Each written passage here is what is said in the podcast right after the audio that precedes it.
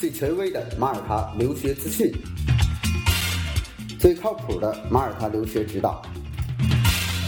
最贴心的马耳他出行规划，最标准的签证材料准备。关于马耳他，听了我的广播，不再道听途说。这是马耳他国家教育网权威授权开通的马耳他留学频道，我是主播 Wallace，让我们一起分享精彩的马耳他留学之旅。Hello，大家好，我是 Wallace，今天是二零二零年的四月八号。呃，先通报一下马耳他最新的一个确诊人数。呃，马耳他截止到今天确诊人数为二百九十三人。那么，大使馆马耳他驻中国大使馆已经正式收到来自 Montevideo 从中国采购的捐赠物资，并已于上周末发往马耳他。马耳他大使卓家英正式发邮件给 mort edu 表示感谢。马耳他教育部正式确认，六月三十号开放马耳他英文学校的学习。但这里边呢，尽管它开放学习，可以面对面授课了。也不代表我们中国学生马上能过去，因为这里边还有一个呃签证的问题啊。我们打最快啊，六月三十号说开放，那么签证允许我们六十三号、六月三十号开始办，十四天过去，那七月中旬，对吧？同时呢，他还说十四天有可能会要求被隔离啊，就是进入马耳他之后有可能会被要求有十四天的隔离，呃，这个是有可能啊。如果当时过几个月之后，两三个月，这个疫情，如果这个疫情呢，它得到了很好的这个缓解，那么在六月三十号之前就已经表现得很好了，所以很可能这些日期都可能有变化，都可能会提前或者隔离呢，根本就取消掉啊，因为人类已经这个从马耳他的角度来讲，已经战胜了病毒，呃，但如果要是受到欧洲其他国家的影响，马耳他没有办法去百分百开放边境的话。那么这个疫情啊，它会很保守的处理，啊，所以这个呢还要到六月份我们再去跟进一下最新的消息。我们现在呢正在跟马耳他籍的高管正在探讨一个可能性，就是有没有那种可能啊，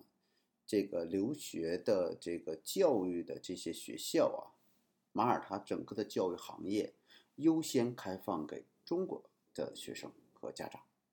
呃，这个是什么意思呢？也就是说，当全球其他疫情阶段不是很好的情况之下，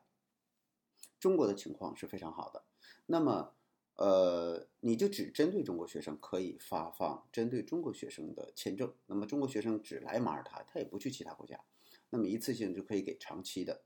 为什么会有这种可能性呢？因为在疫情期间，马耳他整个的教育行业也处于停摆状态，而且目前欧洲的情况不是很理想。所以，他如果让一些不是很好地区的这个管控疫情管控不是很好的这些地区的人来到马耳他，那他就会出现一些问题啊，对吧？他很好的一个局面就会受到影响。那还，但是他依然还需要去这个让整个教育行业运营起来，毕竟要大家要吃饱肚子嘛，这些老师要他要有收入啊，所以他就要针对性的开发个别的留学教育市场。而中国会成为大家很受欢迎的那个区域，因为我们管管控的很好，这个国际知名度很高啊，就是在疫情管控这一块儿，甚至能具体到个别的省份，哪个疫情少的省份，你可以优先去这个录取。当然了，我们现在这些都是在一种探讨和假设之中，能不能行，在六月份以后还面临着很大的一些呃问题，外交上的一些问题，包括这个。呃，在申请受理流程上的一些问题，哪些签证中心能开，哪些不能开？大家递送签证的时候应该怎么走？这些细节，这些都在探讨之中。最好的就是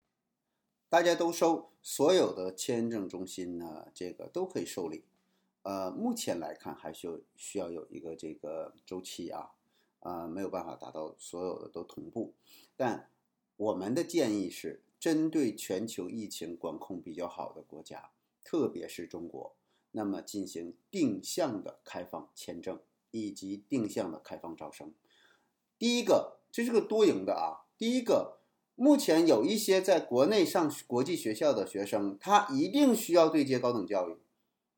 那我美国原计划去美国，原计划去英国，如果我实在去不了怎么办？我至少还能去马耳他转一下，因为马耳他也是英文国，对不对？我先到马耳他去学语言，原计划到美国学语言，到英国学语言，那来马耳他学了，对吧？这一年之后，其他国家我估计也都差不多变好了。那么，如果是一定要上大学的话，转呗，转到马耳他，先读一年，因为学分可以互转，把？英体制的国家学分都可以互转的。我从马耳他大学读一年，我从这个圣马丁读一年。如果对方学校他说容可以接收的话，那我我这一年至少我不浪费呀，对吧？那国内的高考你是肯定参加不考不了了，因为你学的是 IB，你学的 A level，你学的是 AP 课程，你在国内是没有办法参加这种高考的。所以基础教育在国内读国际学校的，今年为了防止你不浪费一年，要么你干脆拿这一年到马耳他练习英文，练习的漂漂亮亮的英文，要么你就。直接把马耳他的高等教育转一年，在马耳他休整一年，做一个 pathway，就是一个桥梁课程，对吧？我先修一年，这一年学分我可以抵到我未来，你给我抵多少，那由未来的学校来定。但是我这一年的 level six 或者是 level five 这个呃这个级别的这个学分，你是也一定会吸纳一些的嘛？因为它属于一个教育体系嘛。所以对于国内目前来讲，受影响的已经在国际学校学习的这些学生，马耳他一定是一个非常好的选择。最主要、最主要的就是它是安全的。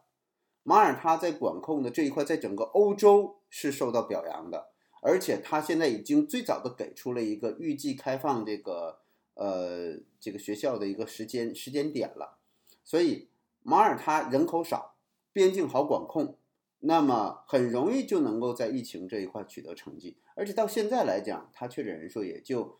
呃两百多人啊，目前还不到三百人啊，所以在相对相对于其他欧洲国家，在进行疫情管控的节奏上，呃严谨度上以及它的结果上都是可圈可点的。那么很快呢，如果这这个几百人能够呃治愈，或者是能够这个排除啊。呃，或者是说有一些呢就诊不了的，有一些死去的，那么这些病人，那么这个慢慢慢慢，他的这个峰值也会走低，所以在未来的两个月，在整个马耳他全民的这个嗯目前来看的一个结果上，呃，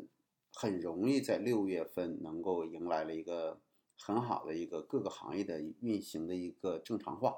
它运行正常化不代表。就是它整个国家都能够有效的运转，因为它有很大的一部分依赖于欧盟的其他国家，而当欧盟其他国家依赖不了的时候，它势必要把它的目光转向全球哪里安全的国家，对不对？那这些安全的国家，目前来看，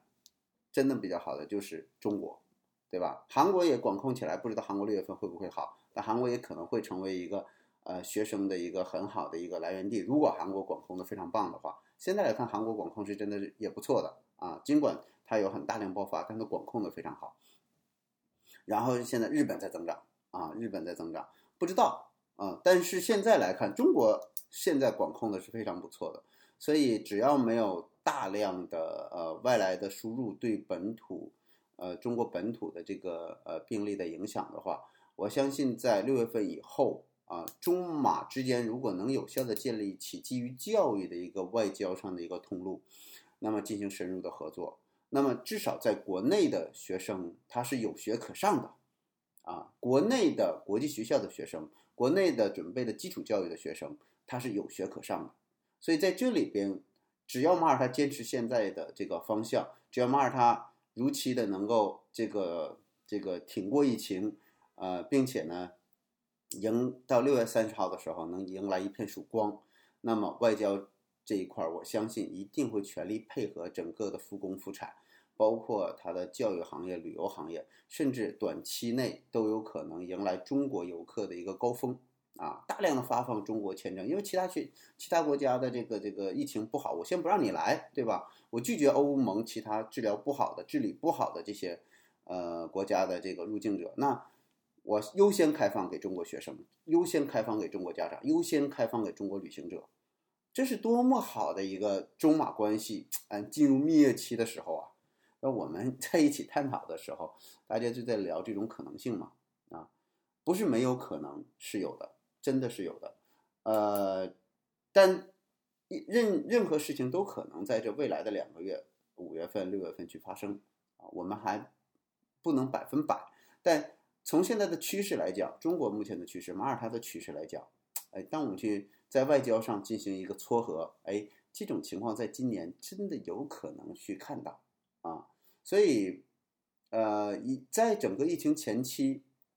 在中国刚刚爆发的时候，有一些网上的有些文章就说。